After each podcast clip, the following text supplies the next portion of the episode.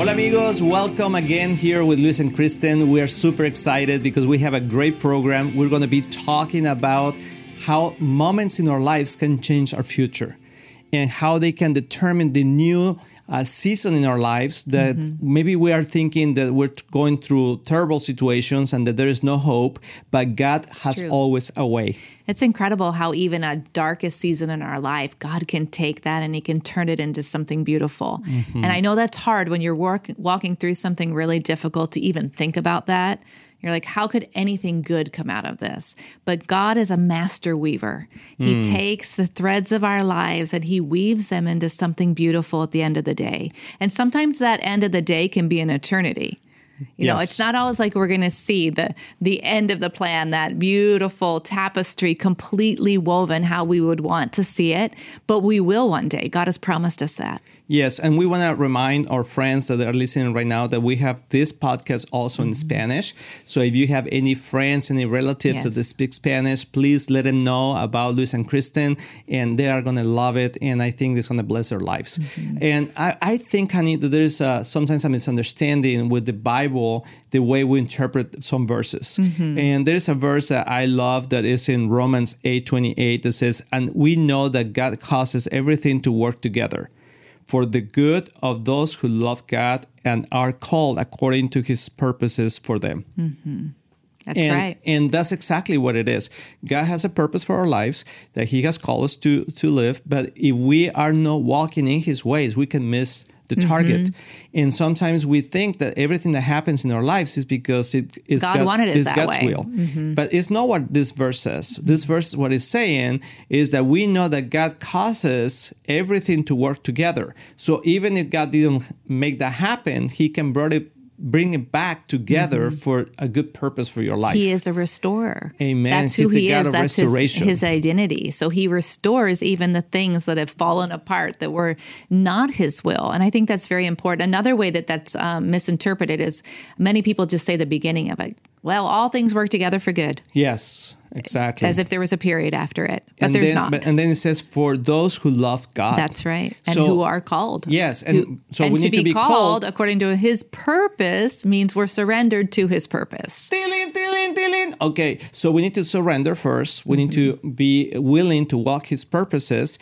and then also we need to love God. Exactly. But sometimes we are lovers of ourselves, and we just want God to help us to accomplish our own purposes. That's right. And how does God define loving Him? Obeying him. Yes. So if we want all things to work together for good in our lives, we have to be submitted to the purpose of God mm-hmm. and we have to be walking in obedience to God. Well, it says, Those who obey my commands are truly my disciples. That's right. So in life there can be different situ- situations and very hard moments yes that uh, sometimes they are caused by our own uh, foolishness mm-hmm. uh, by our own choice choices uh, choices wrong choices yeah, wrong choices right? uh-huh. and also by maybe the choices of other people in our lives it's not always and our own sin it can exactly. be the sin of others or yes. even generational sins it and can be the result of sin and sometimes it's not the bad result of things because sometimes it's good choices that people have made for us like mm-hmm. for example our parents uh, make good choices for us and that's why we were able to go to school or do this or do that so it's not always a result of something negative but we are living the result of the choices that we are making or somebody else is making mm-hmm. good and bad the good thing with God is that when we align our lives with Him,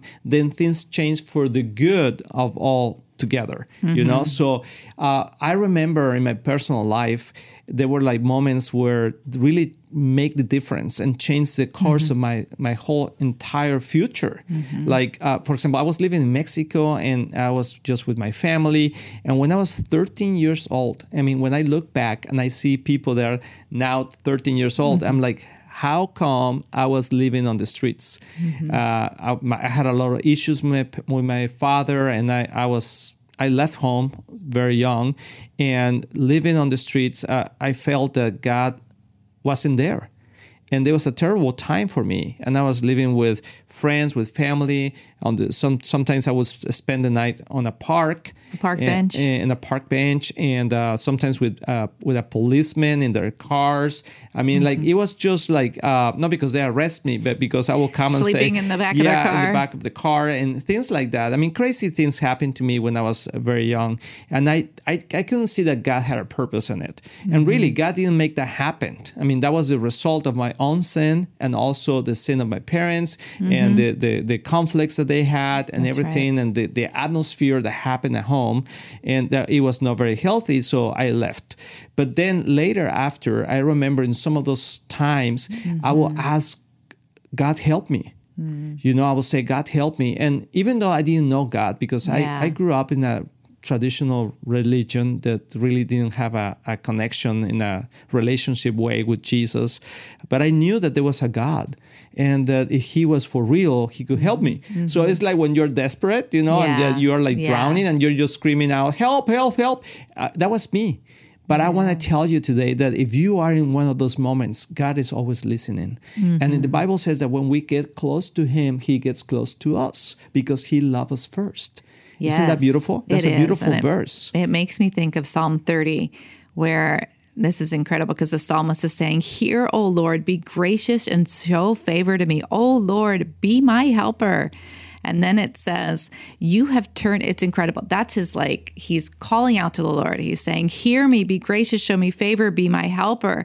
And then there's the answer from God. That was he says, that, yeah, exactly. When you said you were crying yeah. out. And then he says, You have turned my mourning into dancing for me. Uh, you have yes. taken off my sackcloth and clothed me with joy, that my soul may sing praise to you and not be silent. O Lord my God, I will give thanks to you forever. Wow. And that we've seen that in our lives. You've seen that in your life. You were crying out to the Lord. You couldn't imagine anything good could come out of that moment. Yes um, of desperateness. And then why don't you just tell us the end of the story, yeah, how it happened? Because I wanna, I want this program to give you hope, and maybe in another program you also can share your story, Han. But this brought us together uh-huh. so beautifully because uh, I was there desperately, and then suddenly the God opened the door for me to meet this family that they were Christians, and they uh, stepped into their home. Um, it was one of my best friends' family, and I mm-hmm. started going to church, and I kind of started knowing about God and Jesus. So they basically adopted you. That, yeah, for for several years, uh-huh. and through that time in high school,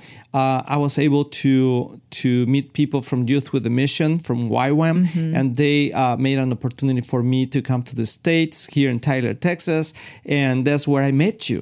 Wow. And I never really thought in my life that I was going yeah. to be living here in the States, that I will be uh, meeting someone in a different culture, different mm-hmm. language, mm-hmm. and uh, and that God had a future for us in that specific time and moment. Yeah, isn't that incredible?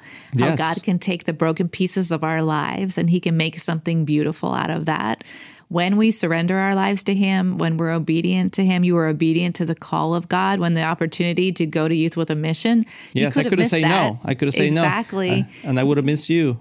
and you submitted your heart to that, your life to that, and then we saw that promise, like the psalmist saw in in Psalm 30, where you God turned your your grieving into dancing, Amen. into into joy. And I want to say that everyone is important to God there, God has no favorites. Mm-hmm. You know, He loves the world and He loves you. And He th- He saw me in the middle of Mexico in a little town, mm-hmm. my cry. You know, He heard my cry, and yeah. so I wanna I wanna encourage you that whatever you are, if you need to cry out to the Lord today mm-hmm. and say, God, help me, He's able to create something beautiful outside of the circumstances that you're living yeah. right now.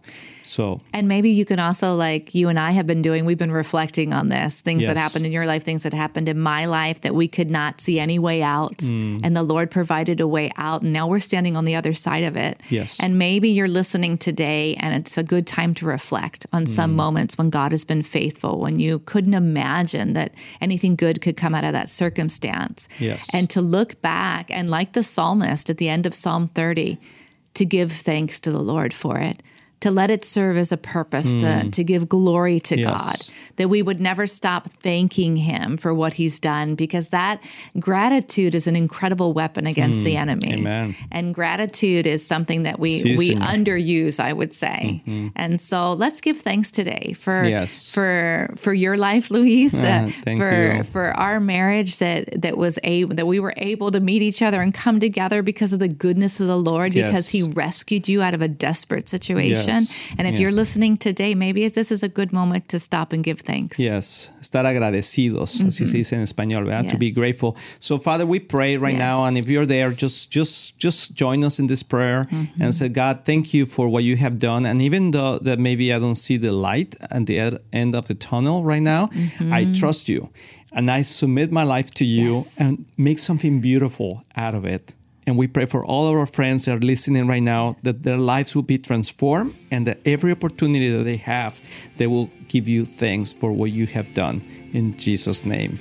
Amen. Amén y amén. Muy bien. Thank you for spending time with us today. Hopefully, this encouraged your heart and see you next time.